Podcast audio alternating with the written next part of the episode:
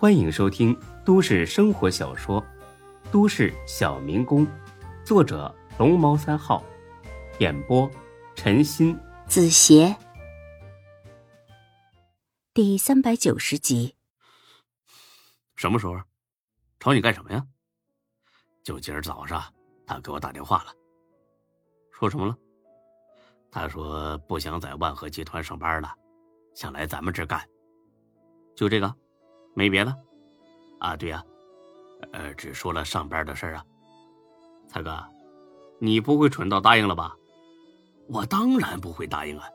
但是他说了，我要是不答应，他就把你俩视频、照片传网上。哎，我说孙志啊，你俩玩挺野吧？哎，现在可倒好，让人抓住把柄了吧？实在不行啊，就让他来吧，反正也缺服务员。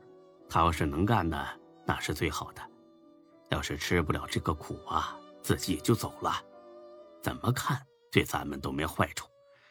呃，就是呢，你得提前跟夏兰说一声啊，省得到时候再有什么误会。孙志不屑的哼了声：“哼，你放心吧，他不会来的。”哎呀，你别装了，你他说要来肯定来，态度坚决的很。放心，交给我处理，我走了。哎，孙志啊，你可别动手打人啊，小心他报警。出了店孙志立刻给白露打了个电话。电话那边，白露还是那么挑逗。终于记得给我打电话了，是不是想我了？呵呵，是啊。想你想的寝食难安，哎，你在哪儿呢？我在极速健身房呢。大白天的不上班跑去健身，你可真有闲工夫啊！我辞职了，好不好？再说，当初是你和我说皮肤再翘一点更好看，所以我才来锻炼的，都快累死了。你不要这么没良心，好不好？啊？为什么辞职啊？迟到早退的次数太多，人事部把我开除了。你以前也经常迟到早退，怎么没见被开除啊？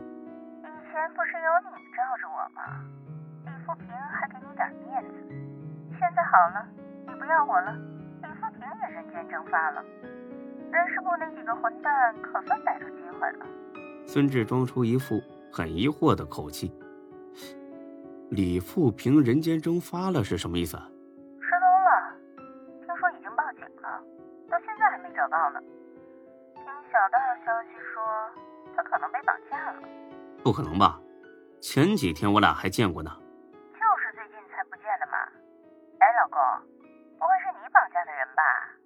第一，我和他是好朋友，绑他那是无稽之谈。第二，以后别这样称呼我，行不行？我不是你老公，不行，你就是我老公。当初你都说要娶我了。行，先不说这个。李富平不见了，这对你来说不算什么损失吧？你什么意思？没什么。嗯，我想约你开房，去不去？真不去？不去。那行，再见啊。哎，别挂啊！我去还不行吗？哼，我就知道你舍不得我老地方见，越快越好。怎么，夏兰来例假了，把你憋坏了？来了你就知道了。到了宾馆，孙志踌躇不定了，他应该怎么处置白露呢？暴打一顿，下不了这手啊；臭骂一顿，张不开这嘴；摁到床上狂干一顿，没这兴致啊。哎，抽人，抽了几根闷烟，白露来了。他一脸的神采奕奕，似乎呢比之前状态还要好。白露已经习惯了，进屋之后就跟孙志直奔主题：“等急了吧，老公？我洗个澡啊，刚才出了一身汗，不过已经初见成效了哟，屁股更翘了。”坐下。洗个澡嘛，真的出了很多汗。让你坐下。看孙志板着脸，他有点心虚了。坐就坐嘛，这么严肃干什么？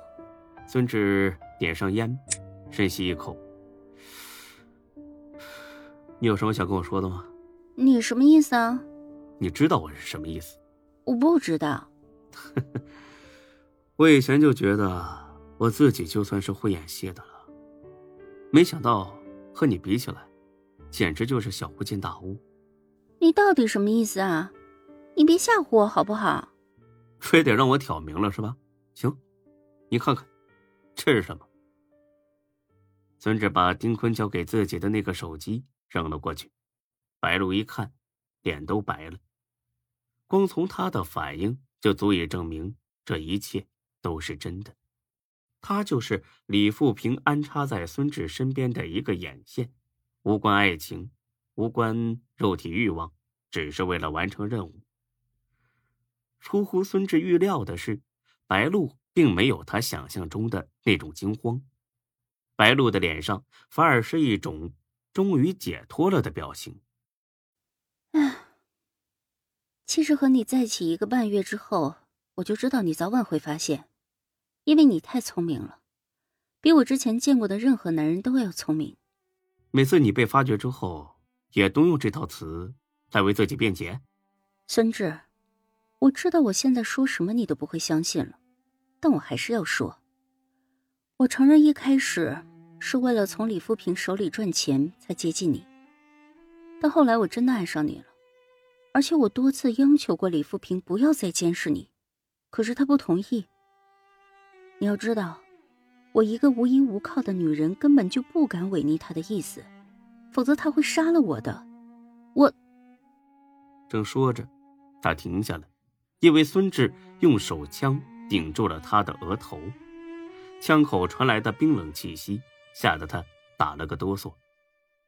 你大概忘了，能杀了你的不止他一个人，白露。你别怨我，这是你自找的。看在咱们相识一场的份上，我给你个痛快。别杀我，求求你，别杀我！我什么都告诉你。你知道什么？我，我知道很多。只要你不杀我，我全都告诉你。孙志本来就是想吓唬吓唬他，没成想吓唬出额外收获。白露，你这条命全在你自己手里了，想死还是想活，不用我废话了吧？嗯，明白，我明白。好，你和李富平什么关系？就是老板和员工的关系。放屁！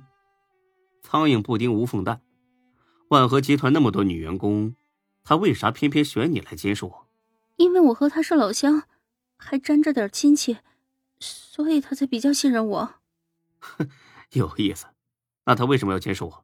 不是我替他开脱，他的本意真不是要监视你，只是想和你搞好关系。真的，你相信我。